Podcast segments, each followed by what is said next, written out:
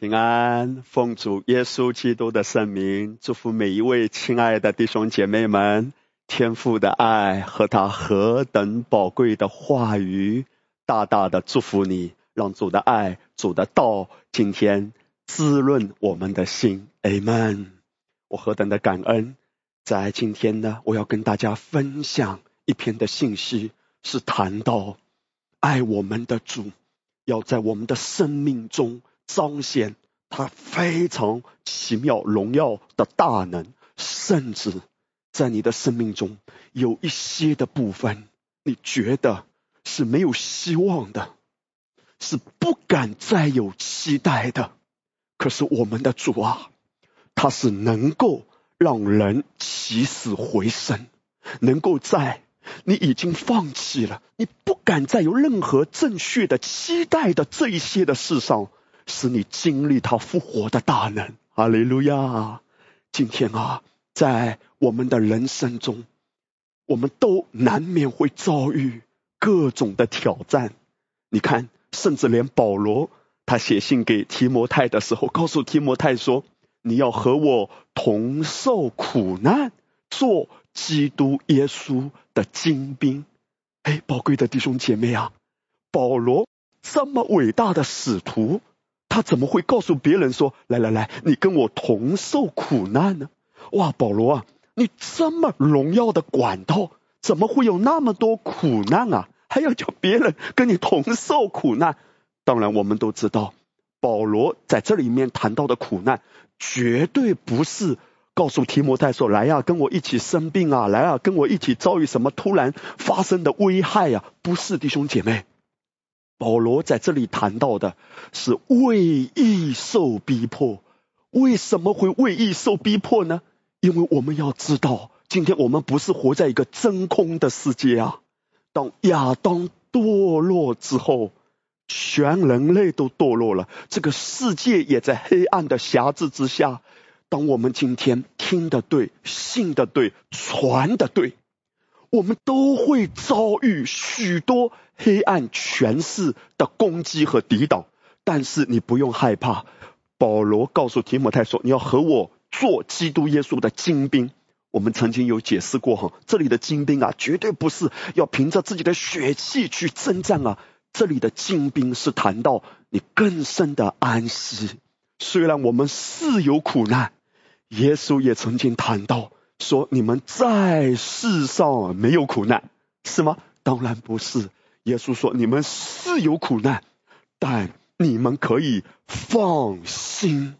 因为我已经胜过这世界，弟兄姐妹，主耶稣的话是何等的温暖人心啊！耶稣说：“你们放心吧。”哎呀，我们常常啊扪心自问，在我们的生命中啊，最大的挑战是什么？就是有太多的事情啊放心不下。有时候啊，我们遭遇一些财务上的、健康上的，或家中发生一些事，各种的挑战啊，也许没有那么严重，但是我们啊，一看到风吹草动啊，心里就泛起阵阵恐惧的涟漪啊。一听到坏消息，事情可能没有那么严重，但我们啊，可能啊，哈哈，就草木皆兵，风声鹤唳，如履薄冰，恐惧战惊了。可是耶稣。却语重心长的安慰我们，他说：“你们放心吧，因为我已经胜过这世界。那么我们如何能放心呢？就是与他亲密的同行。当你更贴近他，他的平安已经在我们的里面了，就会涌流出来。哈利路亚！所以我们要有一个眼光，看见无论多大的风浪，恩典绝对是充足的。”今天奉主耶稣基督的生命，让我们再一次被主的道提醒：你所遭遇所有的挑战，都大不过主对你的供应。主的恩典远远多过你的挑战的。哈利路亚！当我们有这样的信心，在灵里有这种看见的时候，哪怕在风浪来袭的时候，依然。能够放心，能够歌唱，宝贵的弟兄姐妹啊，我们如何能活出这样安息的生命呢？唯一的路就是一直看基督的荣光，一直定睛于他。很多时候，我们的心很容易波动，因为啊，在我们的思想中，其实有两个频道啊。一个频道呢，在听到的时候，哦，是往这个方向的 FM 七七点七啊。可是我们还有另外一个频道，被称之为听完道以后的频道。当我们没有在听到的时候啊，我们面对家庭、儿女、工作、婚姻。各种的生活场景，我们很容易啊，又用另外一个原先习惯的、跟世界的思维很相近的那个频道去处理事情了。什么叫信靠主呢？你看圣经谈到信靠的人必不着急。我们自己的频道、世界的频道是很容易掌控的，很容易着急的。一看到环境不顺利，马上情不自禁的开始琢磨怎么办？怎么办？怎么办？找出路的频道。可是信靠的人必不着急，是因为这个人的生命不断的被主的道冲刷洗涤的过程中，他遭遇这些挑战的时候，把自己原先的频道放下来，伏在神的话语之下，让主的频道。占据他的心，所以信靠主的旅程就是放下自己的频道，单单走主耶稣基督的道路，跟着主的频道走。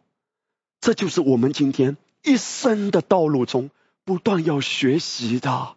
很多时候，我们活在自己原先的惯性里啊，但是在那种惯性里。我们是活不出真正丰盛的生命的，所以弟兄姐妹，主呢，很多时候啊，他会来挑战我们，会来扩张我们，他为了帮助我们去承接他更大的荣耀，去经历他更大的兴盛，他必须借着他的道，甚至他会许可一些环境领导，为了让我们离开。原来的频道脱离原先的惯性，因为我们自己啊，很多的惯性，很多习以为常的思考方式、做事方式，我们啊有很多的，我觉得、我认为、我坚持的，我我我，如同彼得说啊，众人都跌倒，我彼得万里长城永不倒。你看，彼得活在自我。中心认为我自己是刚强的，他其实反映的是他的心没有真正看着耶稣，也没有真正认识自己。他不知道凭着他自己的坚持根本站不住的。你的方法、你的意志力、你的聪明都有尽头。所以，上帝知道，如果我们在原先这种思维里是有尽头的，我们自己成为了我们迈向更丰盛生命的天花板。我们在唱说“我要飞得更高”，嘣，那个就挡住了。什么挡住了？我们自我中心的习惯、原先的频道、原先的模式，把我们限制在一个方框里。我们觉得这样子不错了，但上帝说还有更荣耀的、更广阔的天地，是你眼睛未曾看见、耳朵未曾听见、人心都未曾想过的。他何等渴望给我们更多、更丰盛啊！如同保罗说的，叫我们晓得基督的爱是何等的长、阔、高、深，多长、多阔、多高、多深。保罗说：“阿拉不晓得，但是太丰盛了。宝贵的弟兄姐妹，我们如何能够经历这样的丰盛呢？离开原先的频道，离开原先的模式。但是当一个人啊，他一直留恋啊，我不想离开，这里多好呀，我们就在这里搭三座棚吧。彼得他说，我们就留在这里。宝贵的弟兄姐妹。”神为了帮助我们脱离啊，我刚才有谈到，他有时候不得不许可一些挫败领导，因为安乐窝让一个人不再信靠神，因为他不用信靠神，他觉得我自己都能摆平了。可是当你要进到更大的天地，去承受更大的恩宠和产业的时候，你必须要走信心的道路，或者称之为恩典之路。既然是恩典，就没有靠自己的，没有可夸的。这是为什么？今天在一些弟兄姐妹的生活中，你可能正遭遇一些的震动，甚至你生命中有一些的损失，会让你心痛，难免会耿耿于怀，甚至会怨天尤人，心怀愤怒或者苦毒。但是主啊，要借着他的道来转变我们的眼光。还要让我们用他的角度，用他的眼光去看待你所遭遇的某一些震动，弟兄姐妹，我要这样子问哈，请问，如果一个人他在睡觉的时候，突然发现他的房子在摇晃，他发现他上面的灯在摇晃，请问那个摇晃是好的还是不好的？相对于接下来。这个房子都可能倒塌，这件事情来说，摇晃其实是好事情啊。如果一个地方发生了地震，不摇晃，房子直接塌，是多么可怕！其实摇晃反而是一个保护诶，那个摇晃在告诉他说：“快跑啊！”哈利路亚！如果今天你的生命中遭遇一些的不顺利，一些的挫折，很可能这个环境就是上帝的大喇叭，因为他对你说话，他圣灵感动的时候呢，你可能一直不愿意领受，不愿意聆听吗？也许心里啊有太多的忙乱，所以有一些的晃动，其实是上帝的喇叭说：“孩子啊，你如果还留在这种频道里，还用这种手段去做那件事。”对你很不好，结果可能损失更大。还记得我们上个礼拜有谈到，在圣经中有好多看起来是很有正义感的，哇！但是他的正义感没有连接到主那里，他连接的是自己的聪明，甚至诡诈。虽然他正义感爆棚，但是他用自己的手段，结果也是非常悲惨啊。神不要让我们有任何的质疑，任何的夸口。就算你跟别人发生摩擦的时候，你都是对的，真的是别人对你不义啊，真的是别人的问题啊。但如果你用自己的手段去解决，对你也是没有任何益处的。有一些的摇晃，有很多的不顺利，甚至失去，是一个振聋发聩的提醒。要把你震动到神的频道里啊！所以许多时候，你看起来是遭遇了某些损失，但如果你的心及时转向主，你最终会发现，这其实是神在救你脱离更大的危险，而你之前的损失，神必修复给你更多的。宝贵的弟兄姐妹，不要。留恋在那一种伤害的感觉里，虽然我们都会有心痛，我们都会有依依不舍，甚至有愤愤不平的时候，但让主的爱、主的道深深的来服侍我们。主啊，帮助我从那一种自我中心，一直我我我，我觉得我认为这个频道中完全的出来吧。哈利路亚！让你的大能，让你的爱，让你的旨意。全然的成就在我身上。很多时候啊，我们想要真正更深的哈去学习一个敏锐的心来回应主，这是不太容易的。通常我们刚开始都不愿意跟随主的，因为我们都很习惯自己的方法、自己的节奏、自己的筹算、自己的手段嘛。但是，如果我们一直留在这个状况中，神为了爱我们、救我们，他许可我们可能啊屡战屡败，甚至处处碰壁，直到我们的心啊不得不柔软下来，来到主面前说：“父啊，我愿意放手，你来带领我吧。”只是啊，很多人都要头破血流到一个地步了，才这样来到主面前。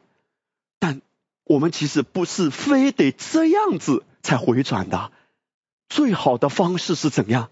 你一听到主的话，你就回转。弟兄姐妹，今天你正遭遇什么损失？今天你正遭遇哪一些的风浪的打击，或者是人的眼光、人的话语让你受不了？让我们的心回转，他回到他的频道中吧。我不要急于反应，我要回到主面前慢慢回应。在我预备这篇信息的时候，有一天晚上我来到主面前啊，我里面就是浮现这一句话：神呼召我们，不只是要说对的话，做对的事，而要成为一个。对的人，如果一个人来到主面前，他只是想解决问题，或者他只想利用神的恩典来帮助他飞黄腾达，但至于他的心是不是要紧紧跟随主呢？啊，他自己可能也没有太强烈的这种想法。如果一个人啊，他的动机一直是不纯的，他的心思一直是不正的，他只是想利用神，或者他想利用某一个人，无论是利用教会的。或者是社会上的，如果他是想利用人来达到自己的某一个目的，弟兄姐妹，你知道吗？一个心思不纯的人啊，他偶尔也可以做对的事，说对的话，别人可能发现不了。但是如果他不是一个对的人，无论他之前说多少对的话，做多少对的事，只要这个人是不对的，他的心思是不对的，神。会纠正的。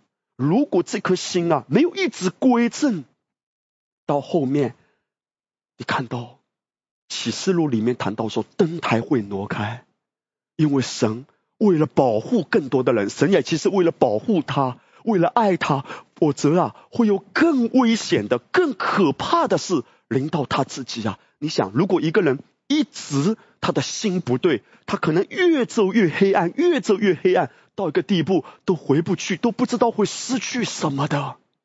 所以我们在主的面前，愿不愿意有这个祷告啊？我们彼此来劝勉弟兄姐妹，我们靠自己都是不能够的。但我们跟主有一个祷告，说主啊，我不只是要说对的话，我不只是要做对的事，我愿意在你面前靠着你的恩典，成为一个对的人。对的人是怎样的人呢？就是希伯来书第四章所说的，你要歇了自己的功，你要竭力啊，在神面前得蒙他的喜悦。神喜悦怎样的人？神喜悦歇了自己的功的人。因为在恩典之下，今天在教会时代，神对他的儿女只有一个呼召：你们是枝子啊，你不是葡萄树啊，他才是葡萄树。枝子摆正自己的身份。你只是歇了自己的功，是一个领受者啊！什么是对的人呢？真正安息的人，不急不躁，不争不抢，不夺不斗，不拼。哈利路亚！因为这个世界的节奏，世界的频道，就是又急又躁，又斗又拼，又抓又掌控。从恩典之下、恩典真理的角度看，真正神眼中对的人，就是歇了自己的功。当你是一个对的人，你才能真正说对的话、做对的事，你也会有不可思议的对的结局。而如果你的心是不对的，还有掌控，还有藏污纳垢，还有自己的一些的方式手段在操弄的。如果你的心不对，也许外面看不出来，说对的话，做对的事，但神不会容许的，因为神要救你，神也不希望我们带给别人更大的伤害啊。教会是神的教会，他要保护教会，他爱惜羊群的。所以今天我们怎样看待呢？我们如何看待生命中一些不顺利，甚至是挫败呢？如果我们用基督的眼光看，他其实反而是在告诉我们说，为了爱我们，为了保护我们，不要进到更大的黑暗的坑里。那个黑暗的坑，我们啊，灵魂永远是得救的，但生活在地上的时候，无法活出蒙福的人生，那是多么可惜啊！产业都有了，就是没有秩序，没有彰显，因为思维不对的时候，万有都是我的。但万有都不能被彰显，所以他为了救我们，哈利路亚，反而我们会感恩哎，感谢主，借着这一些环境的不顺利，或者人话语的管教，都是让我的心苏醒啊。在圣经中，你看到神怎样透过一个例子，让我们学习到啊，他提升我们。扩张我们进到更广阔的天地。生命记三十二章第十节，耶和华遇见他在旷野荒凉野兽吼叫之地，就怀绕他看顾他保护他，如同保护眼中的瞳人，又如鹰搅动巢穴，在雏鹰以上两次三展，皆取雏鹰，背在两翼之上。我们谈到读圣经要读出画面感嘛？有一天早晨，阳光照在鹰窝里，哇，小鹰还在甜美的睡觉。这个时候，他突然发现外面发生了一些他从来没遭遇过的事。哇，那个鹰妈妈好像啊变了脸色，就用它的鹰爪，还用它的喙，就是鹰嘴啊，一直。把他的鹰窝啊，这小鹰本来是很舒适的，那个鹰窝开始全部都拆掉。其实啊，小鹰没有注意，在昨天的时候啊，鹰妈妈就已经拿了一个喷漆，放在那个鹰窝上面画一个圈，然后写一个字叫“拆”。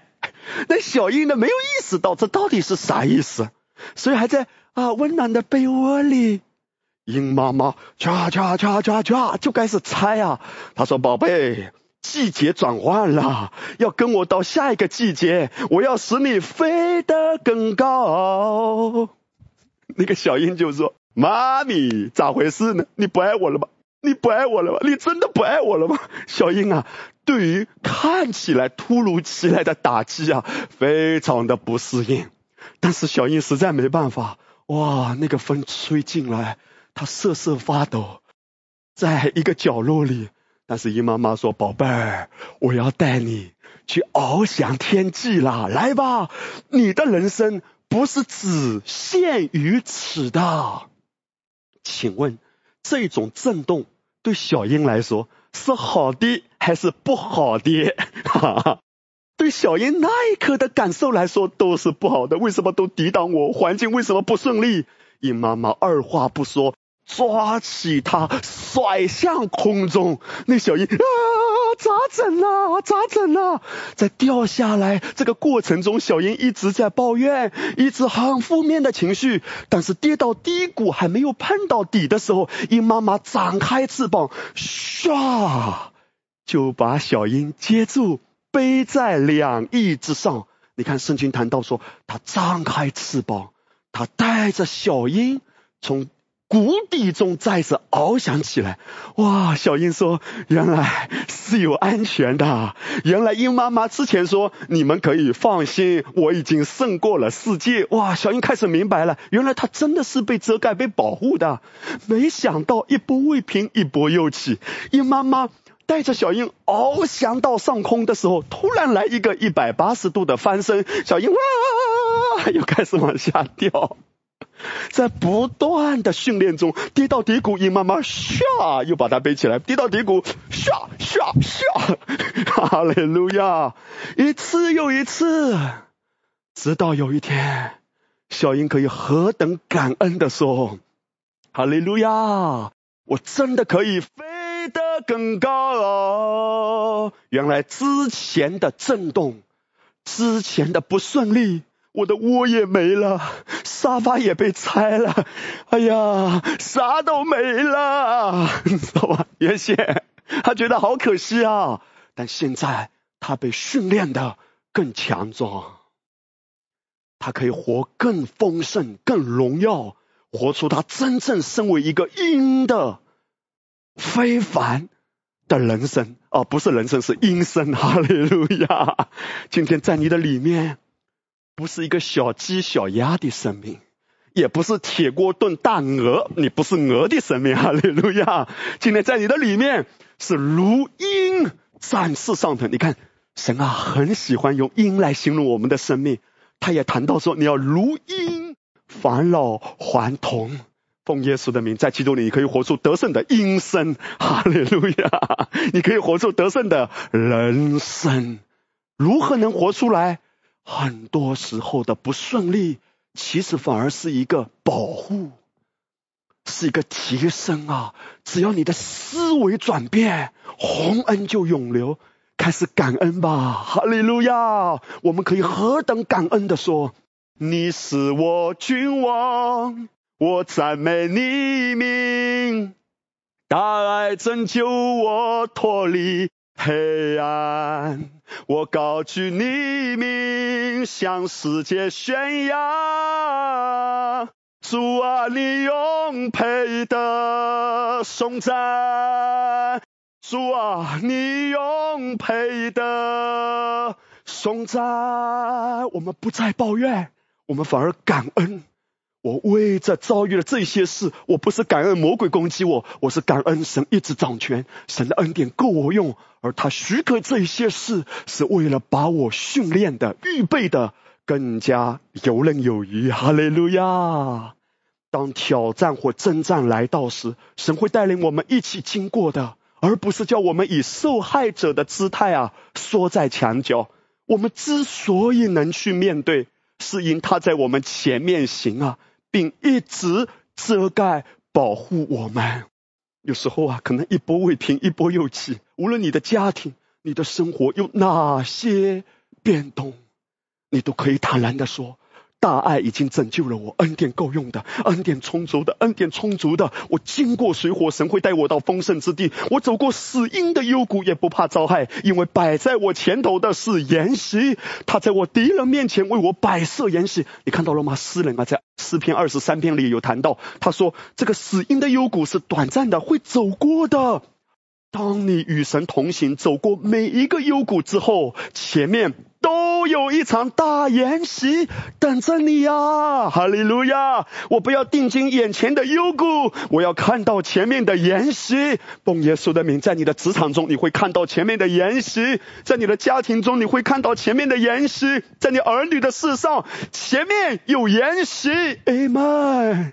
转变我的思维，转变我的眼光，我要。与主同行。那么接下来呢？我要跟大家分享一个圣经的故事。那个圣经的故事向我们显明啊，一个人如何起死回生。原先是没有希望的，是一个绝境啊！到底这个过程中发生了什么？那么我们从中呢，一定有很多美好的学习的。哈利路亚！所以我接下来要跟大家分享。在每一个看似无望的困境中，神早已预备了出路。在《使徒行传》第九章三十六节，圣经说，在约帕有一个女徒，就是女信徒哈，名叫大比大，翻希腊话就是多加。她广行善事，多施周济。当时啊，她患病而死。有人把他洗了，停在楼上。圣经在这里面谈到这个姐妹她离世了，因为她身体患病。那么在哪个城市呢？大家知道哈，圣经交代的一些细节都不是无缘无故的，因为我们从中都可以看见神隐藏在其中的启示啊。这个多加所在的地方被称为约帕，就是今天以色列的雅法。是靠近他们最大的现代化的城市特拉维夫旁边的一个城市。那么，约帕这个地方名字的含义是什么？叫做美丽。哇，非常有意思。在这个被称为美丽之地，发生了一件跟美丽很不相符合的、很不和谐的事情。圣经这个故事的开头。是一个非常悲惨的画面，如同人类堕落之后全人类的光景。大家还记得，当上帝创造人类始祖亚当的时候，圣经说神把亚当安置在伊甸园。伊甸园原文的含义就是快乐之地，或者我们能够理解的就是快乐的乐园，是无忧无虑的。上帝给人的第一个命令不是不可吃，而是用命令语态对他说：各样树上的果子随意吃。神要求人多吃多喝。随意吃，当人没有堕落的时候，人原先享受的幸福是不可思议的。当然，我们都知道，今天在基督里，它不是恢复我们像伊甸园，它乃是超越的恢复。我们今天能够在地上活出的，在生命中做王的人生啊，是非常荣耀的。可是，当人啊曾经堕落之后，全地都被污染。在美丽之地发生了死亡，我们要问，在这种困境中，人类的出路在哪里呢？你必须要了解，神早已看到故事的结局，而神早有预备。弟兄姐妹啊，这个故事的结局，今天我要如此说。也要成为你人生方方面面的结局。无论在任何一个方面，好像有死亡进入。今年我们的年度主题“意象之年”，你知道，对一个人来说，最可怜的是什么？就是他的意向死了，他的梦想死了，他对前面的道路不再有期待，他一直留恋在挫败感里，一直念念不忘。别人怎么伤害了我？环境多么恶劣，我的家庭成长背景有多糟糕？他一直被过去所发生的事情给辖制住，以至于他没有或者他不敢期待美好的未来。这也是某种程度看哦，也是一种死亡哎。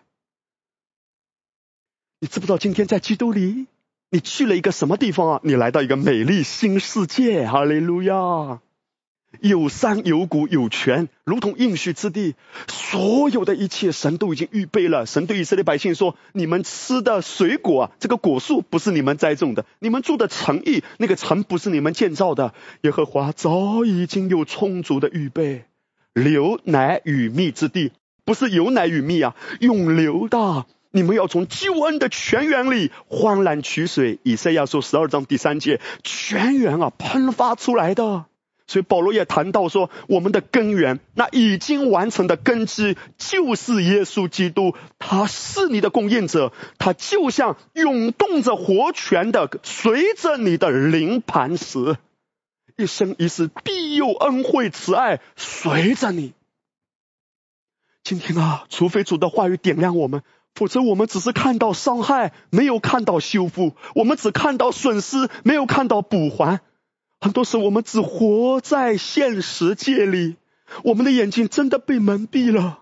我们好像只是活在这物质的层面。可是，你知不知道，今天在基督里你是新造的人？这个新造的人，原文是指新的受造物啊，好像是一个新的被造物，是世界上从来没有的新品种啊！哈利路亚！这个世界都无法想象的，你是活在灵界。也活在自然界，你是跨界的，所以今天我们成了一台戏啊！圣经说：“哈利路亚，给世人和天使观看。我们每一个人啊，都有永恒的眼光看自己的人生。我们在地上的日子就像跨界演出，哈利路亚！今天你是跨界演出的，你是要让魔鬼羞愧的。我们在地上怎么活呢？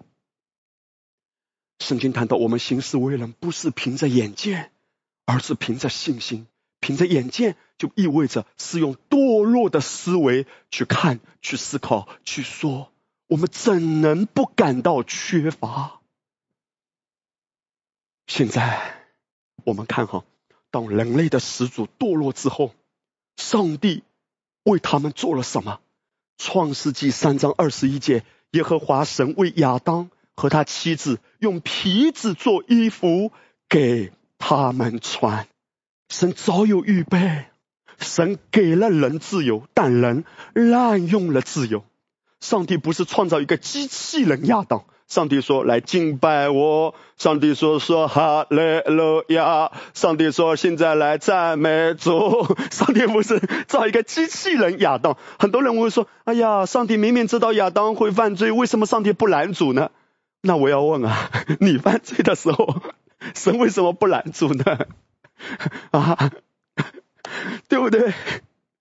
因为神爱你，而爱你一定要给你自由。如果你连自由都没有被赋予，你是真正的人吗？一个人连自由意志都没有，他如何被尊重？他只不过是一个石头木头。对不起，上帝已经创造了太多的石头木头，上帝不需要再创造一个名叫亚当的石头。今天我们也有自由啊，可是我们如何正确的运用自由？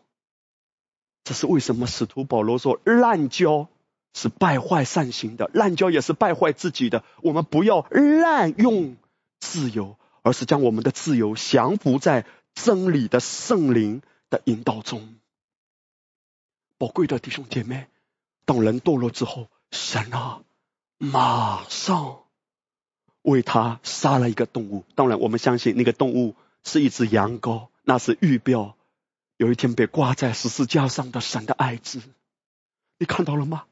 虽然神舍不得人堕落，但是为了尊重人的自由，当人堕落之后，神早有预备。预备的是谁啊？其实不是这只羊羔，羊羔也只是婴儿。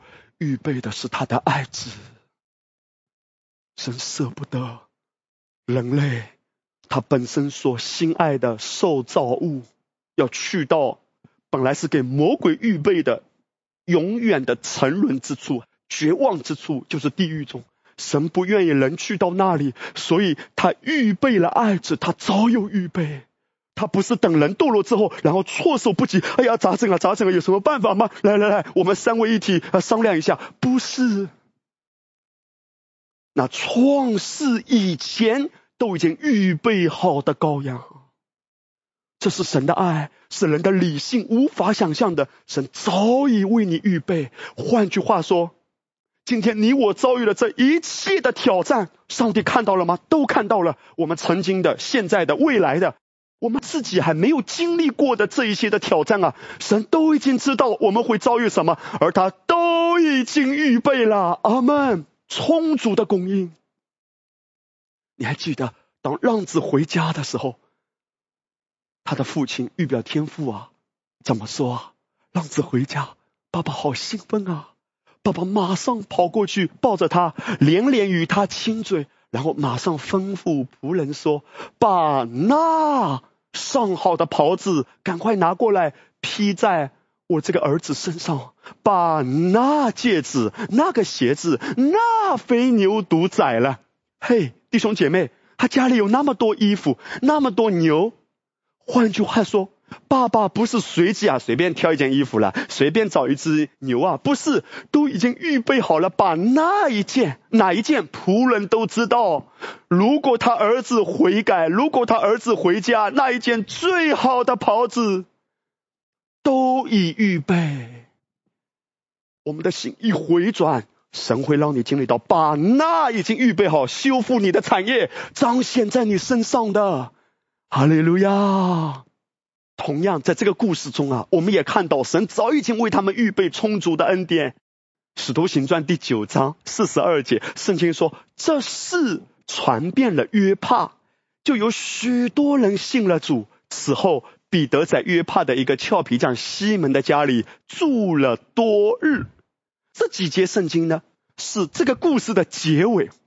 为什么过程还没有讲？先看结尾啊，因为。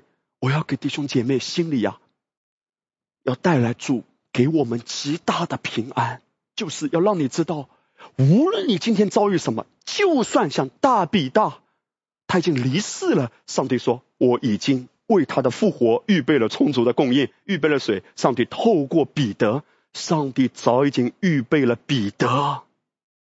你看到了吗？这个故事的结局是怎样？大比大复活嘞，而且这件事情。传遍了约帕，令很多人信主。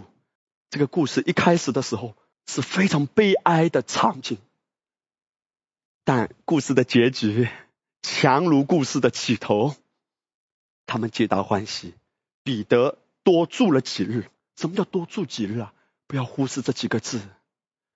多住住哪里？住约帕。约帕的意思是美丽之地。彼得在美丽之地住了好多日。今天神要让你在基督里享受美好的日子，以死亡开始，以复活结束，以绝望开始，以荣耀的盼望结束。这就是我们人生的故事啊！所以这个过程到底发生了什么？如何从绝望到盼望？如何从危机到转机到生机？哈利路亚！那我们现在呢，要进入这个故事的过程。使徒行传第九章三十六节，圣经谈到说，这位姐妹大比大，她患病而死之后呢，有人把她洗了，停在楼上。弟兄姐妹，启示就藏在细节中。楼上，这意味着什么？这意味着这件事情啊是非同寻常的，因为通常他们当时的做法哈，一个人离世之后啊，不会放在楼上的，跟华人呢也是很像的。如果你家里有好几层啊，一个人离世之后，通常不会把它放在楼上，而是会放到最下面的。那么这个楼上里面就蕴含着启示。也许当时他们的做法好像是无意之中就这么做了，但是神却可以透过这一点让我们看到他的心。根据史特朗经文汇编啊，这里的楼上原文就是指着上层房间，哎，实际上就是指第三层楼的房间。在圣经原文中啊，那个楼上就是指。屋子的最上层，这个楼上原文出现的词啊，不只是在这里出现，在使徒行传二十章同样也出现。使徒行传二十章第七节，圣经谈到七日的第一日，我们聚会掰饼的时候，保罗因为要次日起行，就与他们讲论，只讲到半夜。我们聚会的那座楼上有好些灯烛，哈利路亚！弟兄姐妹，这一段圣经也出现了楼上。那么，先顺道一提哈，在当时初代教会他们聚集的时候，一个很重要的事情是什么？圣经直截了当的说，他们聚会掰饼，哈利路亚。圣经竟然没有说他们聚会是为了看保罗哦，他们聚会要保罗给他们按手，承认这些都不是坏事。但他们聚会其实啊，围绕着一个重点，就是掰饼。由此你可以看见初代教会对掰饼的重视程度啊！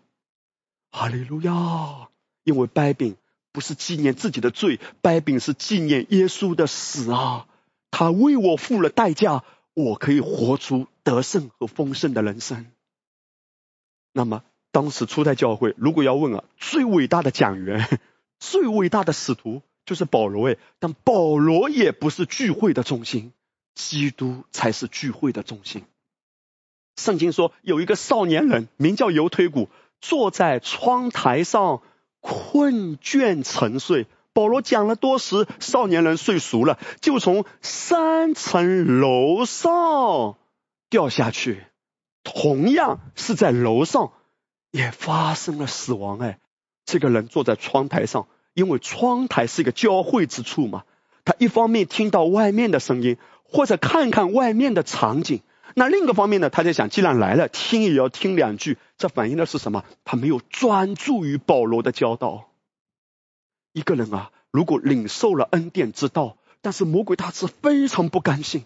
他非常不愿意让人领受保罗所传的福音。保罗传的是什么？他说：“我不知道别的，我只知道耶稣基督并他定十字架。”保罗关注的焦点就是耶稣基督和他的十字架，如同今天我们所传的，耶稣基督要回到教会的中心。我们谈论的不是人的道理，我们谈论的不是世界的话，我们谈论的就是基督已经完工的真理。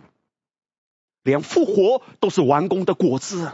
我们高举的，如同保罗说，就是耶稣基督，并他定十字架。哈利路亚！因为在十字架上发生了神圣的交换啊，我们的罪归到他身上，他的义归到我们身上，这本身是一个神圣的交换。哈利路亚！等耶稣说成了的时候，已经包含着他的义归到我们身上。赞美主耶稣！而魔鬼非常不甘愿。人在这种真理中啊，会真的歇下来安息的，因为有意就意味着万有都是我的了吗？魔鬼不甘心，还要透过窗外的声音、窗外的场景，他甚至会透过一些似乎打着恩典的旗号，却是掺杂着很多律法的，或者是其他似是而非的教导，要把人的心掳掠过去，为了让人转离对完工的认定。一切让人离开安息的，一切让人想要去做工的，都是违背神的心意的弟兄姐妹啊！油腿骨就在三层楼上掉下去了。一个人如何从恩典中坠落？当一个人听了掺杂的声音。开始想要做工的时候，想要用自己的手来抓做点什么。哎呀，我怎么样才可以更为主发光呢？我怎么样才可以更快速的成功呢？你要非常当心这种话语、这种思想，因为连成功它都是你安息的果子，一切都是你触目基督，跟着他在安息中一步一步走的过程中，哈利路亚，开始柳暗花明，开始。生机盎然，一切万物复苏都会成就在你生命中的。你跟主分工明确，油腿骨在窗台上，几乎在三层楼。我们之前有分享过，那个三层楼代表的是什么？就是今天在基督里的圣徒的身份，或者说是属灵的地位。我们是属天的，可是属天的百姓却坠落了。本来应该活出在生命中做王的人生，却暗淡无光了，非常可惜的。有人曾经都领受了恩典，但渐渐觉得，哎呀，老师讲来讲去就是完工，就是安息。他觉得这些太浅了，太肤浅了，却不知道听起来是熟悉，其实这是最深奥的，因为浅还是深。不是看你知识上懂不懂，而是你能不能活得出来啊！其实反而这是最重要的，基督信仰的核心就是看见那完工，以至于安息，领受那丰盛，一切好事情都会发生。可是人啊，因为太着急了，太焦虑了，几乎曾经领受了保罗的教导，但还是被窗外的声音掳掠过去。以至于曾经领受，现在你看啊，如果一个人不是一直领受，不是一直真正吃进来，还是暗淡无光。看一个人的生命丰盛不丰盛，不是看他物质层面有多少，而是看他的心真的平静安稳吗？真的喜乐吗？你看他的眼神，你看他的表情啊。这才是重点啊！因为眼睛是心灵的窗户啊。耶稣都说眼睛是身上的灯啊，眼睛若嘹亮，全身就光明。不是看一个人的口才，不是听一个人的说话，而是看他的婚姻，看他的家庭，看他自己的生活，真的是越来越喜乐，越来越平安啊！恩典的福音就是把人真实的带进丰盛的家庭生活。我们现在回到使徒行传。这一段圣经说，在约帕的这个女信徒大比大啊，她曾经呢是广行善事的，但现在患病而死。如果你留意啊，圣经中耶稣如何称他的教会？耶稣说，教会是他的心腹。而我们今天被呼召呢，我们蒙召啊，本是神的美意嘛，我要叫我们行善。这行善就是活出主在我们身上的旨意，带出他的义，也带出他的爱，是靠着恩典啊。所以在这里，大比大这位女性啊，其实是预表教会的。而且你看到了吗？在三层楼哎，但在三层楼本来圣徒的地位，却发生了与地位不相符合的事，也就是说，教会遭遇了一个挑战，教会中发生了一些死亡事件。我刚才已经谈到，从某个角度来说，意象的死也是一种死亡。今天，我们活在这个黑暗的世界。我们身为三层天的属神的子民，我们是不是也在某一些的层面遭遇了一些绝境？也许是在你健康的方面很大的挑战，也许是婚姻方面，也许是亲子关系上，父母跟孩子好像都不能沟通了，一说话就像地雷爆炸。在这些的绝境中啊，这些的事我们要知道。跟神对我们的呼召是不符合的吗？跟我们原先应该要活出的生活是不符合的，也就是死亡进入了。所以在这里你看到第三层楼啊，预表神儿女所在的位置，可这里却被忧伤和绝望的气息充满。你有没有看到？真的是越来越靠近末世。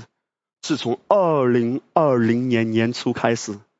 整个世界好像都进入了一片萧条，甚至在世界几乎啊每一个角落，好像死亡在掌权哎。每一天，因为这个疫情，可见的现实界，魔鬼借着各种的手段夺去了多少宝贵的生命，到处弥漫着黑暗的气息。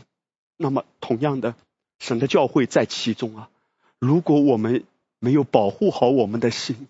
如果一个人的焦点不是单单看基督啊，各种的声音、各种的画面，世界上发生的各种的事情，也是多么容易夺去我们的焦点，榨干我们的平安和喜乐啊！你还记得在圣经中，雅各他就这样子论道：月色没有了，西面也没有了。你们又要将便雅明带去，这些事啊，都归到我身上了。雅各呢，听说啊，西面被埃及的宰相扣在埃及，然后现在必须要把便雅明带过去，哇，就好紧张啊。他就说：“你看，约瑟也没了，西面也没了，现在连便雅明啥都没了。”雅各不知道。所有他现在看起来抵挡他的环境很不顺利的事，其实都是约瑟在预备让他经历不可思议的一场大演习啊！约瑟早已经有预备了。当然，我们从雅各的角度来说，他这种叹息也是能理解的。你看雅各啊，他怎么说啊？我的儿子不可与你们一同下去，他哥哥死了，只剩下他。他若在你们所行的路上遭害，那便是你们使我白发苍苍、悲悲惨惨的下阴间去了。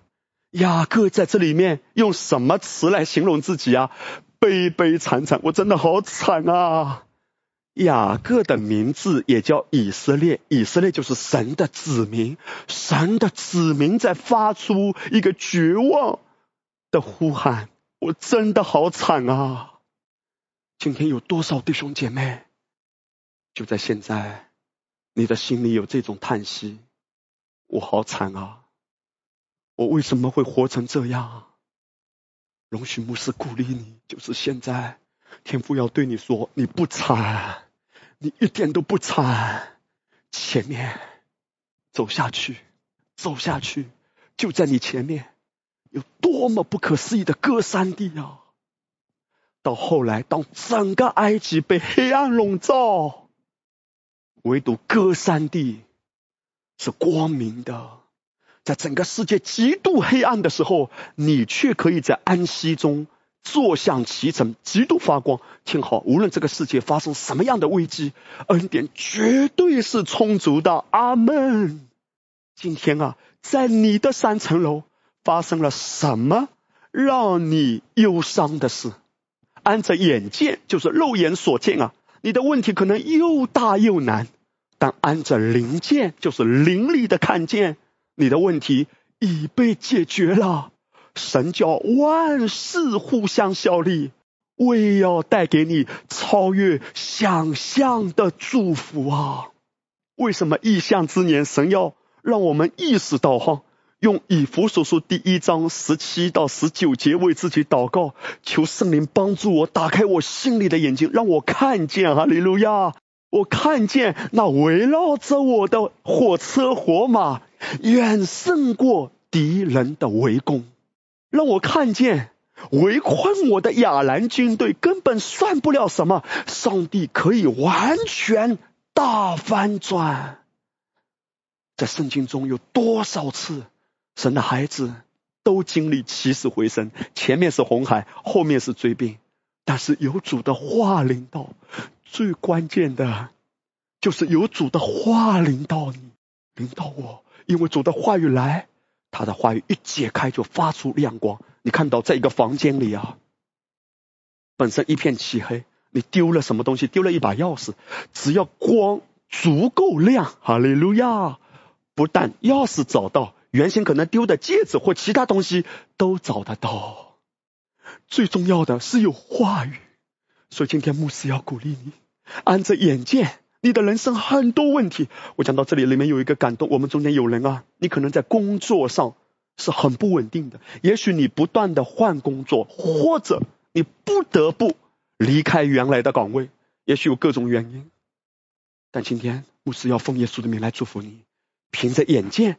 你看到自己的人生好像很多的变动，很多的动荡，但按着灵剑，神已经为你预备了。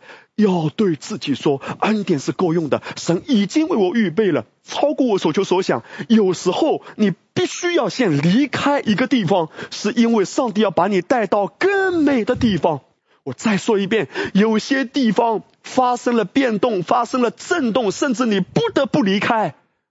但是如果我们的心转向主，来到主面前领受他的话，跟着他的话语走，我们的心安息下来，然后一步一步跟着他，他一定不让你羞愧的，他一定会向你显明的。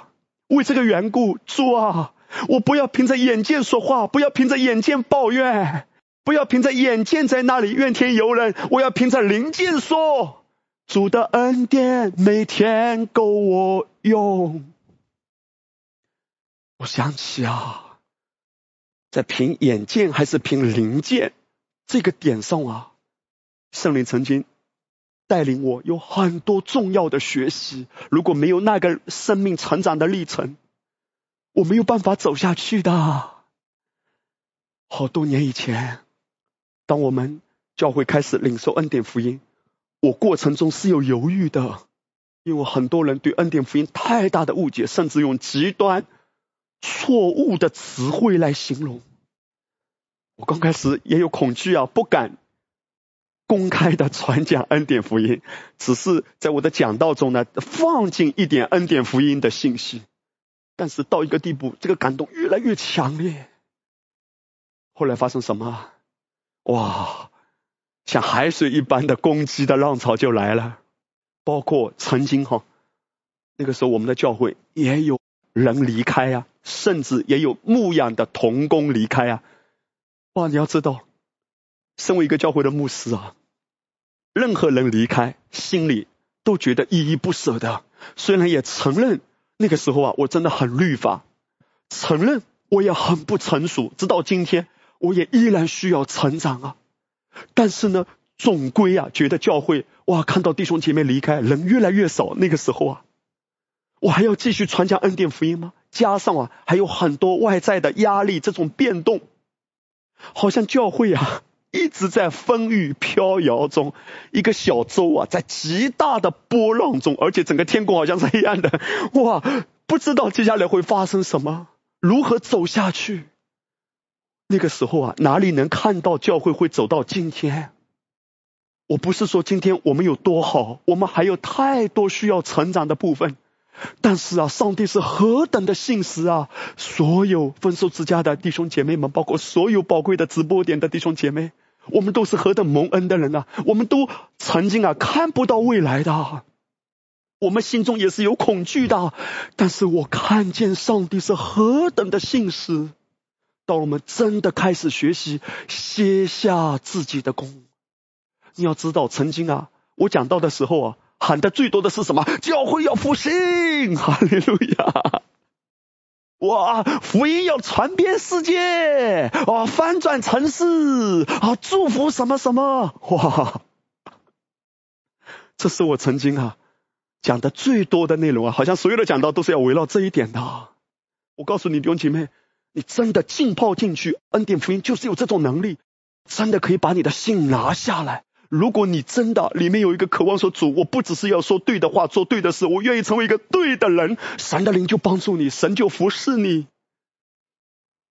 哈利路亚！直到今天，我们真的靠着恩典，比之前啊越来越安息。可是我们看到，实在有太丰盛的恩惠慈爱。随着我们，我也没有想过像我这样一个哈，没有什么文化的，没有什么水准的，知道吗？真的，上帝也可以使用我这样一个驴腮骨。哪怕你不认可我是驴腮骨，你认可我是驴，我也没关系。上帝也可以用驴说话啊！还记得巴兰的故事吗？弟兄姐妹啊，神的恩典太丰盛，我真的看到。不要凭眼见，凭灵见是多么重要。跟着里面的感动走，我只能感恩，因为靠着自己谁都走不下去的。主啊，唯有你使我脚步稳当。哈利路亚！就算啊，在当时看到有人离开，甚至有不止一个童工啊，牧羊的童工都离开了，又怎样？主的恩典更荣耀、更大。我们也为每一个离开的弟兄姐妹祝福啊！真的，弟兄姐妹，今天在你的生命中遭遇什么挑战？主要帮助你，他是信实的，他知道你正在遭遇的一切。你知道多加如何能从死里复活？请问多加做了什么？他什么都没做。当他什么都没做，他却经历了死里复活的神迹。为什么？因为这就证明一切都是恩典。今天我们的什么都没做，不是说什么都不做。我们的什么都没做，是指不要凭着自己的着急做。现在我们来看神怎么一步一步带领。圣经说，吕大与约帕相近，门徒听见彼得在那里，就打发两个人去见他，央求他说：“快到我们那里去，不要单言。”彼得就起身和他们同去，到了便有人领他上楼，众寡妇都站在彼得旁边哭，拿多加与他们同在时所做的里衣外衣给他看。当彼得来了的时候呢，那些寡妇啊，圣经说这些人很显然都是曾经被多加照顾的，他们就好迫切啊，他们就拿了里衣和外衣哈。我就找了一件 我自己的衣服，暂时替一下。他们就拿了这个衣服给彼得看，哎，这里面有很多文章隐藏在其中。哎，这个里衣外衣代表什么？弟兄姐妹，代表这是多加善行的明证。换句话说，这些寡妇啊，让彼得看看。彼得，你知道吗？多加太可惜了，就这样没了。他是多么好的人啊，多么有爱心啊！你看看，请问他们为什么要给彼得看？他们为什么不用嘴巴说彼得多加是个好人，他行了很多好事情？因为呢，光光用嘴巴讲还不够具体，不够生动，不足以打动彼得的心。在当时。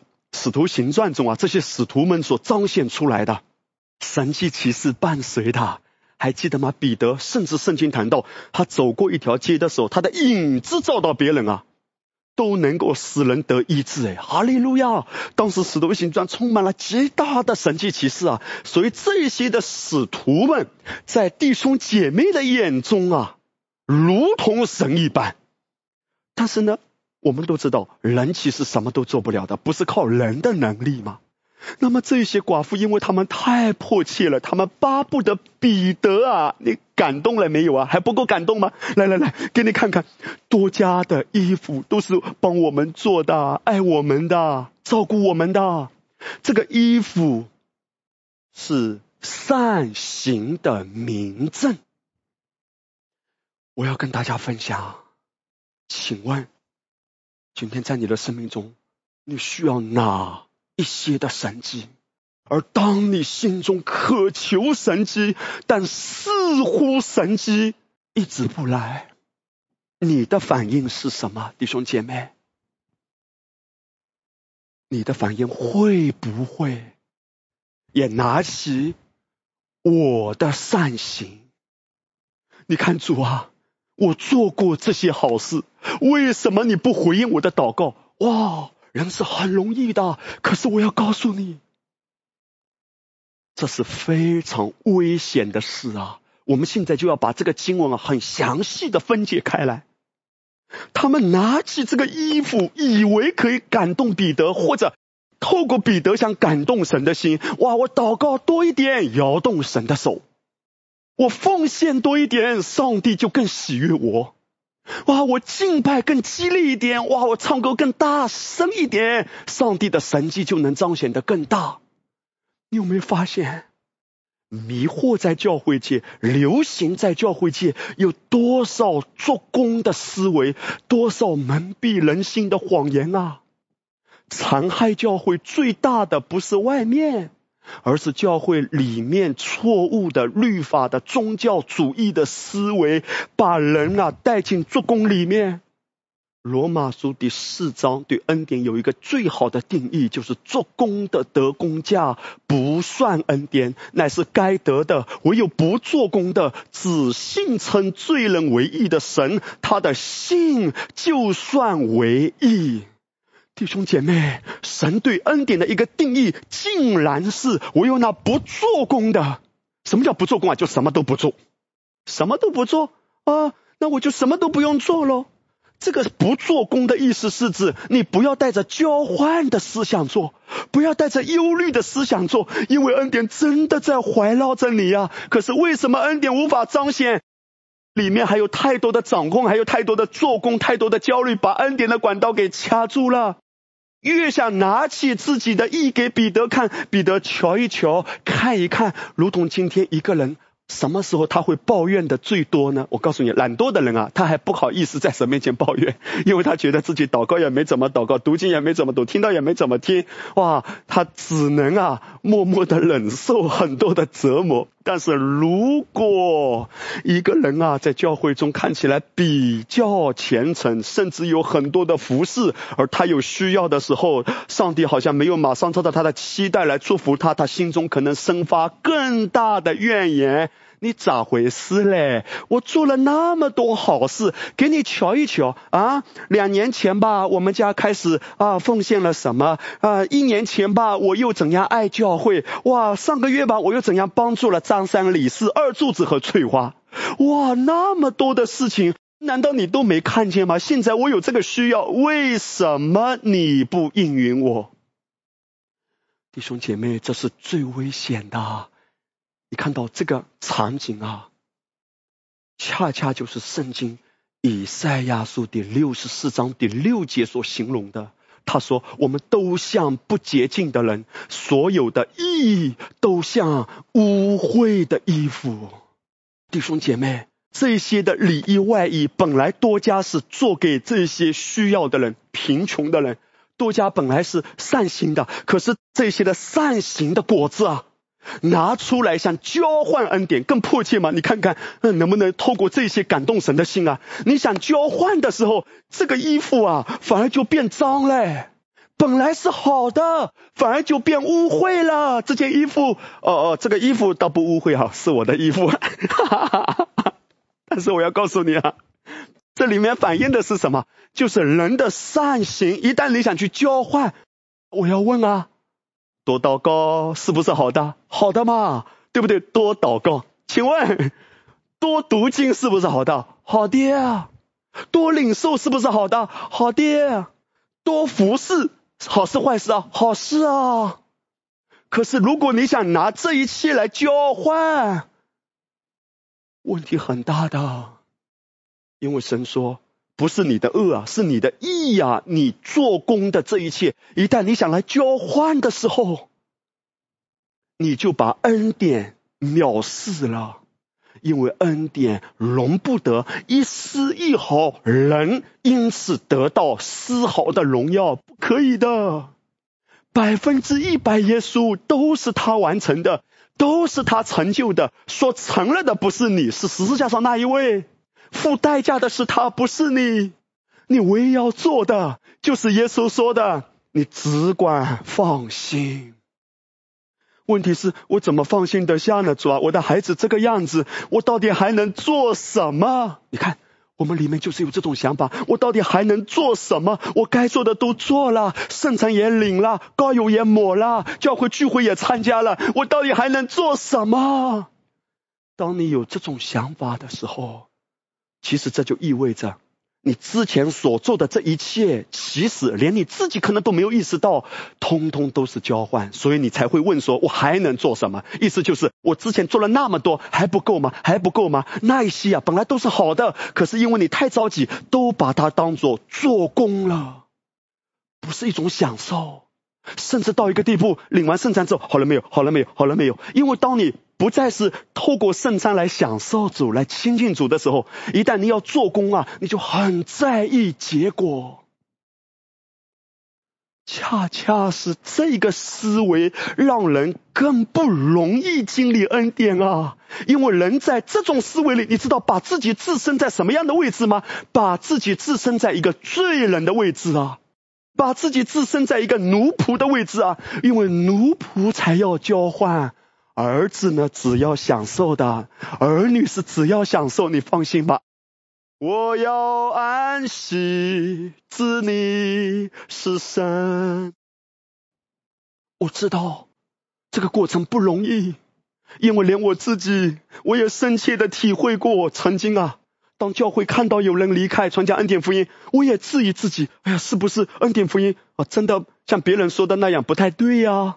或者我到底还能做点什么，哈，把离开的人留住啊？哇，觉得自己还做的不够，还做的不够，还做的不够，所以这种思维很可怕。我看到魔鬼用怎样的这种手段啊，消耗神的仆人，消耗了多少的牧者弟兄姐妹，都是这样子被拖进疲累里，然后越服侍，竟然越没有喜乐哎，越服侍，竟然我们传讲的福音。虽然告诉别人说喜乐的心乃是良药，可是自己的里面却乌云密布，而非海阔天空啊！当一个人动机不纯，想要透过自己的努力交换恩典，或想透过服侍获得人的回报时，他就会成为很敏感和脆弱的人。哎，甚至越努力越多付出，到后来可能越多抱怨。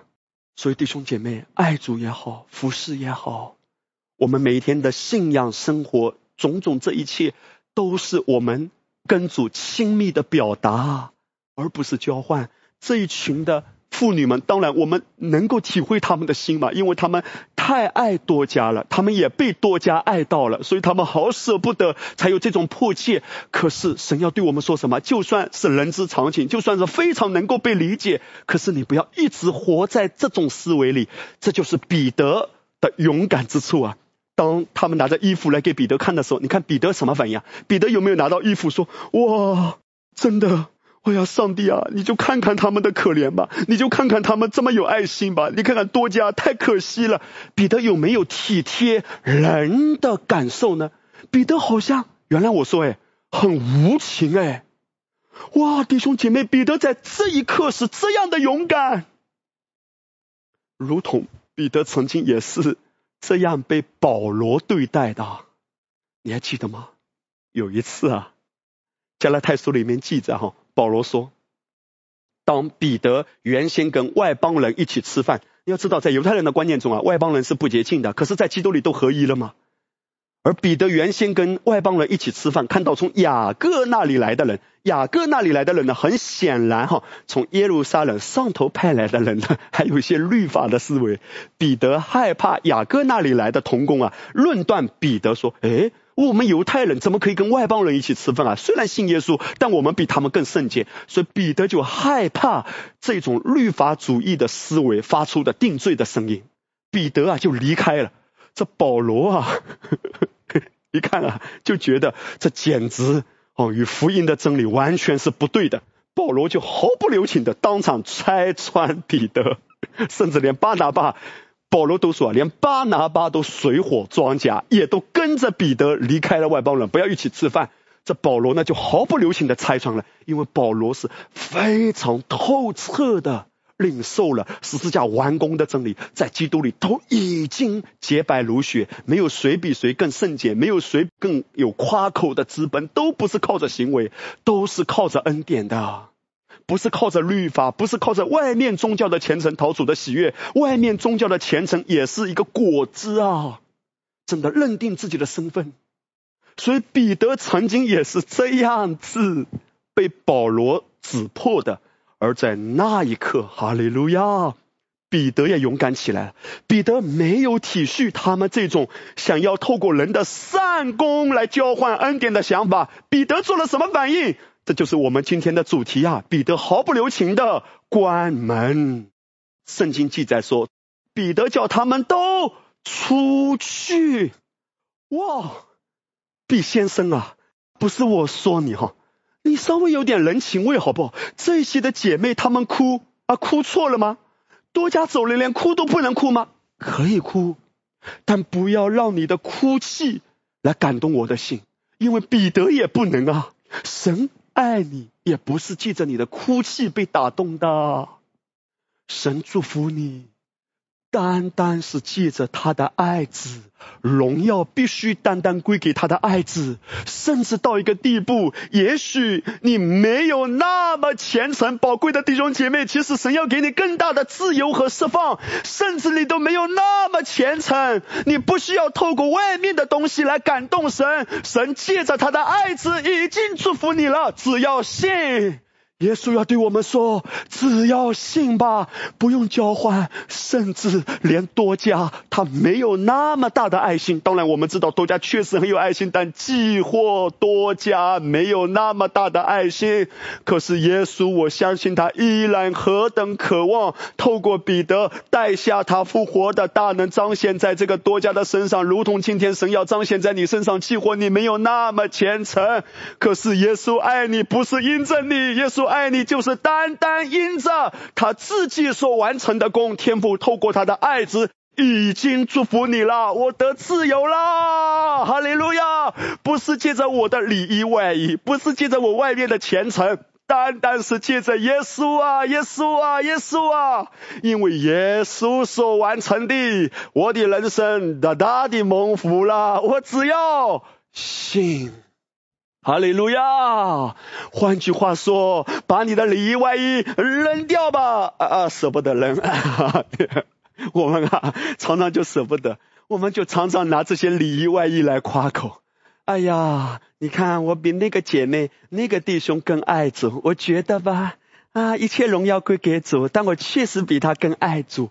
这些啊，原谅我说，本来是好的，一夸口啊。就变脏了，哇！彼得把他们赶出去，哎，要哭 在外面哭，不要在门内哭。宝贵的弟兄姐妹，今天死里复活的神迹要彰显在你身上，在你的生命中哪一个部分你已经放弃的，不敢有期待的？可是主要对你说，只要来，不要交换的，只要来，而信安歇，不要急。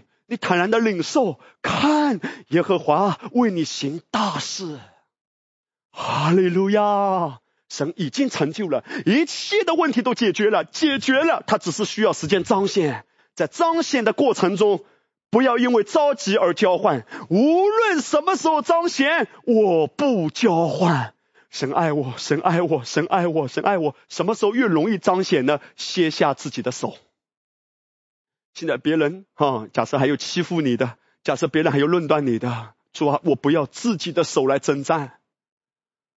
你会看到神怎样为你出手。当神出手的时候，哇，那个结果带到你的生命中是无法想象的美好。我们现在先总结一下彼得的关门哪两个方面呢？第一个方面哈，彼得把这些哭泣的妇女关在门外，这是指向外在的负面的声音与画面关门。那么我要跟大家谈到另外一个关门，就是彼得啊，他转身跟主祷告，这代表呢，他是向内在负面的声音与画面关门。我们来看四十节哈，彼得叫他们出去之后呢。就跪下祷告，转身对死人说：“弟兄姐妹，祷告就是我们等一下提到的开门啊，哈利路亚。”那么彼得呢？他怎样祷告？他不是对着死人啊，就是他眼睛啊没有看着大比大，大比大不在彼得的前面，他是背对着大比大，这也是一种关门哎，什么关门啊？这是彼得向内在负面的声音与画面关门。虽然你看外在的这些妇女的哭泣的声音不再干扰他了，可是如果彼得他一直定睛着前面的问题，这意味着什么？人啊都是很容易软弱的嘛，很容易被定罪的嘛。哎呀，为什么还没有复活啊？为什么我做工还没有果效啊？你看，今天啊，我要对所有宝贵的服侍童工们如此劝勉。有时候我们真的很容易被这种焦虑的声音给掌控的。为什么你的服饰没有果效？为什么你的直播点还只是这样？为什么你的牧区小组还只是这样？你已经做你该做的了，你已经付出那么多了，为什么没有成长、没有起色、没有突破？你服侍的那个人为什么还这样？如果你一直定睛着问题，虽然祷告，但心中还是不平安。在这里面，我们看到多么奇妙的一点啊！彼得他转过身，哈利路亚。因为他祷告的时候，不要让问题摆在他前面。诗篇十六篇，我将耶和华常摆在我面前，因他在我右边，我就不至于动摇。我的心欢喜，我的灵快乐，我的肉身也安然居住。哈利路亚！宝贵的弟兄姐妹，不是对着问题祷告。当我们祷告的时候，就好像这些问题连在现实界都被解决了。在最后的时候，牧师要给大家。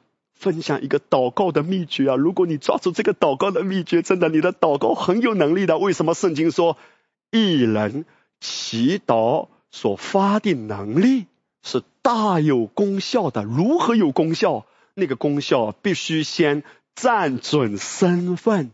换句话说，你的祷告是以奴隶的身份祷告，还是以儿女的身份祷告？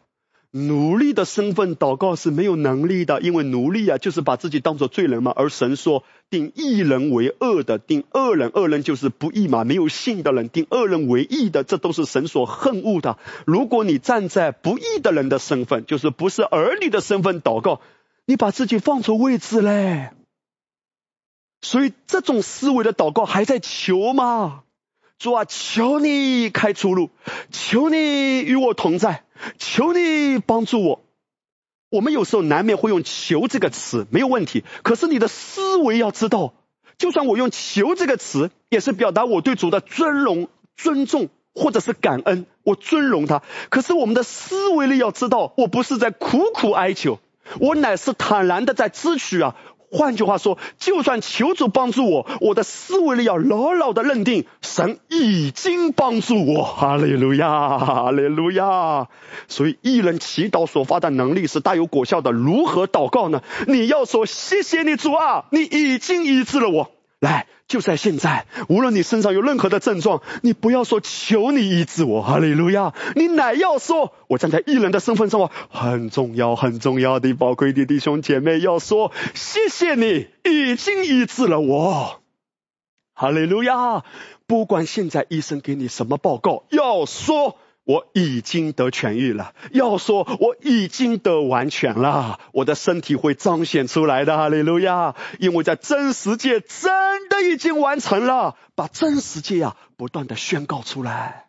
如果你一直看着问题，主啊，求你，哎，这里哈还没好哈，哦，这里还没好哈，哦，这里还没好哈，我们在不断的看问题。彼得，不不不，彼得说：“我咋可以看着问题祷告呢？看着问题祷告，那该多绝望啊！”转过去，我相信彼得的祷告两个方面。第一个方面，他向主感恩，因为彼得看见在灵界里面主已经成就了。第二件事情，彼得在问圣灵，那下一步他要怎么说出来？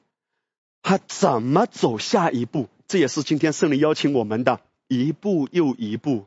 主要我知道这个问题解决了，那么在这个过程中，你邀请我与你同工嘛？如同保罗说，我们是与神同工的呀。我们怎么与你同工？主要我知道我孩子的问题解决了。那么在孩子这个部分呢，你要使用我说什么话吗？或者你叫我什么都不用说？或者你叫我说什么话？安息不是照我的意思做，而是照主的意思做，这就是安息。如果上帝让俺闭嘴。俺就 shut up。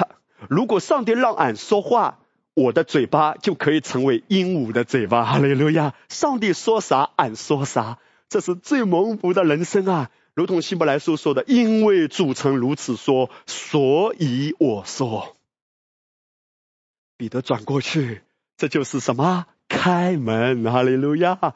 开门是什么？开他的心门。他向着错误的声音 say you na 啦，对不起，你们先出去，关上门。现在我要开门，来到主面前，及时的关门和开门是很重要的。如果彼得不把他们赶出去，容许这种躁动的声音、哭泣的声音，诚然他们的感受能被体恤，但是这种声音对彼得的干扰太严重，让彼得的心无法安静下来。彼得必须要赶出去，还要转身。是吧？我单单向着你，弟兄姐妹，这是什么？什么叫开门啊？就是单单向着主，单单向着主。我跟大家分享，我在主面前的祷告。如果一篇讲到我没有真正消化进来，我是不会放弃的。弟兄姐妹，牧师真的发自肺腑的鼓励你啊！单单要主的道。单单要他的话语，很多弟兄姐妹啊，若不然啊，你就会觉得说，哎呀，道理我都懂，其实你没有真正吸收进来的时候，你没有真的被喂养的，你里面无法涌流出喜乐和平安的，你在风浪中啊，还是站不住的，因为你没有单单的让主的话语充满你啊，你里面还有别的很多的声音，你没有把那些声音赶出去。我印象很深刻啊，有一次。我在和几个领袖们团戏之后呢，我在回家的路上，在回家的路上，我的心啊，真的被搅动了，因为哈听到了一些所谓的坏消息啊，真的好难过，心被搅动。我知道这个时候，如果不是主的话语重新洗涤我，我真的会软弱下去的啊，感觉到被打击了吗？我就。真的来到主面前，默默的跟主说：“主帮助我，我知道现在我必须要回到你的话语中，帮助我，愿意来听到，因为连我听到有时候啊，真的被搅乱到一个地步啊，不想听了。如果你有这种感受，不要被定罪，只要是个人都会有这种感受过的。”可是你知道这是一个多大的拦阻魔鬼的计谋？因为只要你没有干净的水进来，你的杯子是不会搞干净的。你要知道，肮脏的水啊，在你的杯子里，你怎么搅怎么洗还是肮脏。如果不是干净的水进来，你无论世界上多么啊短暂的快乐，世界上的这些娱乐节目，只要不是纯净的属天的活水进来，你洗不干净的。世俗的快乐总是伴随着忧愁。你如何能够真正让自己的心如鹰展翅上腾？如何真正海阔天空？如何真的里面是明亮明亮的呢？只有干净的水进来，而我也相信主已经帮助我了。我现在要说出来，要抵抗我自己啊自然的感受，因为自然的感受都是体贴世界的，都体贴肉体的。我要抵抗，如何抵抗？哪怕没有力量去听，我都要说出来，因为我曾经吃过这种亏呀，不止一次啊！如果我被这种负面的声音给抓住了，接下去几天日子很苦啊！我不要过那样的日子，主啊，就算我还没有完全的活出来，但是我渴望做一个对的人。弟兄姐妹，你知道保罗怎么说吗？他说啊，你要谨慎自己和自己的教训。因为你这样行，又能救自己，又能救听你的人。保罗没有先说你要救听你的人，保罗说你要先救自己。什么叫救自己呢？就是用主的道，让你的心不要被分心，不要被谎言抓住。你开口跟主说，让我的心单单向着你开门，让我的心单单被你的话充满。所以我刚才说一篇道啊，如果我没有消化进来，我不会放弃的。我不要说，因为我听五遍了，你有没有发现有时候你听五遍都没有真正吸收进来？不要放弃。顺道一提，如果哪一篇讲到你听不太懂，或者对你来说呢，这个点啊你一下子吸收不了，那恰恰证明这篇道对你的益处会非常大。为什么？因为如果你都已经吸收过来了，说明在这个点上呢，你已经很熟练了。但如果你感到陌生，这就意味着可能这篇道是要点亮你一些盲点的。在这个部分啊，是你很陌生的、很不熟练的，所以你现在觉得吸收过来很困难啊，或者你听的时候好像听不太懂。但恰恰是你不懂的。如果你吸收过来，这就意味着你多一个盲点要被开启。而你知道这意味着什么吗？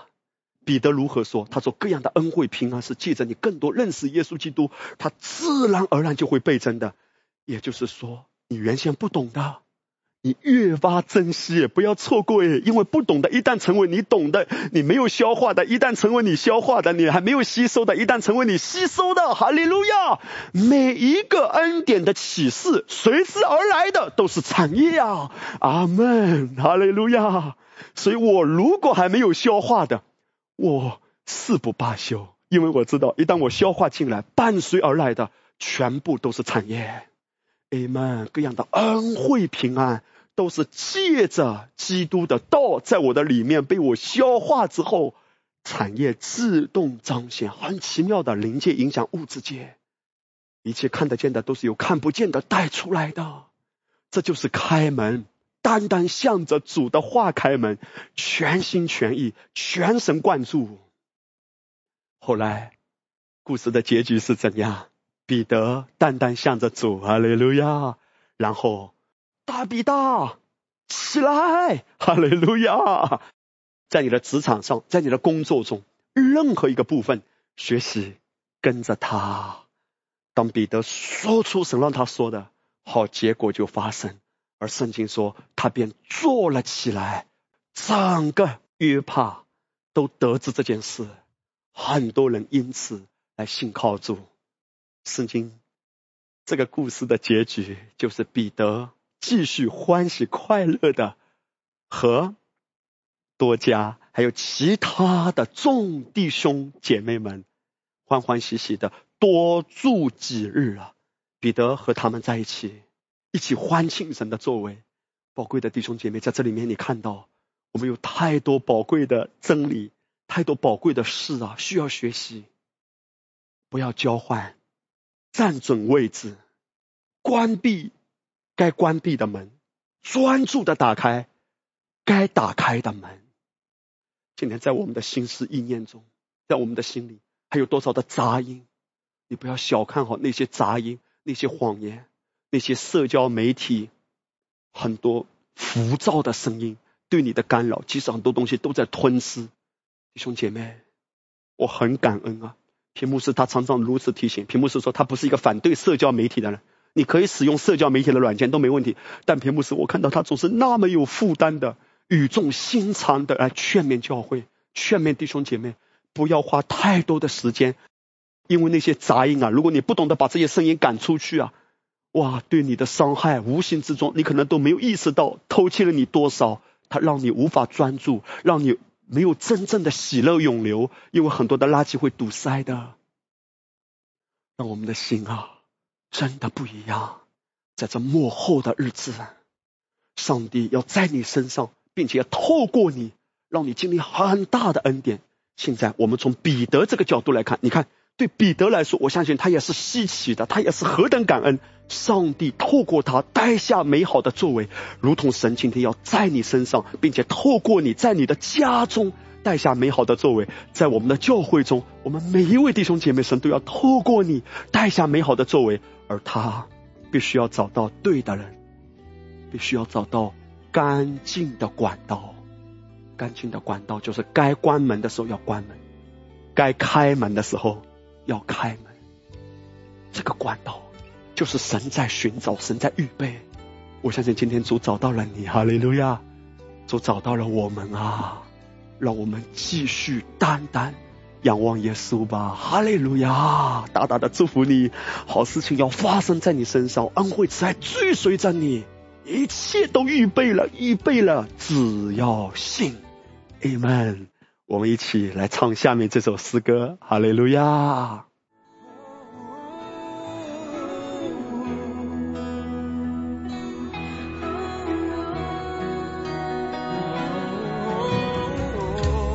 离开天上尊贵，降到人世间，为了恢复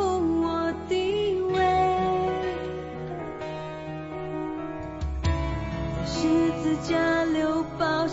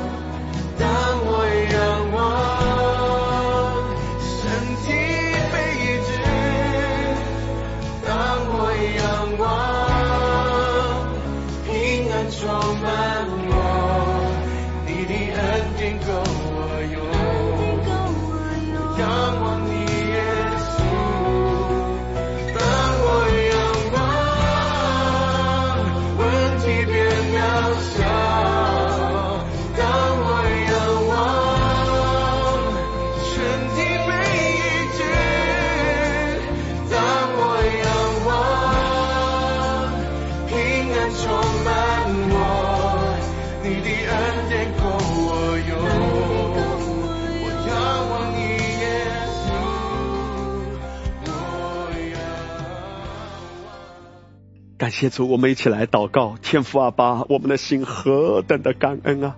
谢谢你透过你宝贵的话语来提醒我们，今天我们万有都已经有了。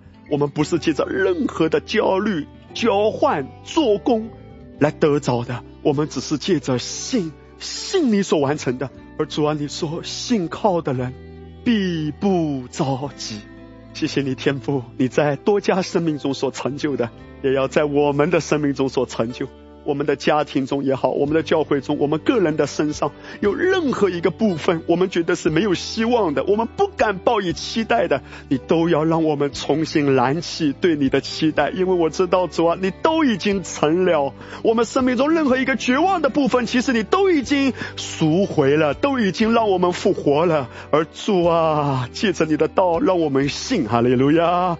祝福每一位宝贵的弟兄姐妹都活在真理中，浸泡在其中，深深的浸泡进去。该关的门要关，该开的门要开，直到被你充满占据。感恩祷告，奉耶稣得胜的名，阿门。大大的祝福你啊，阿门。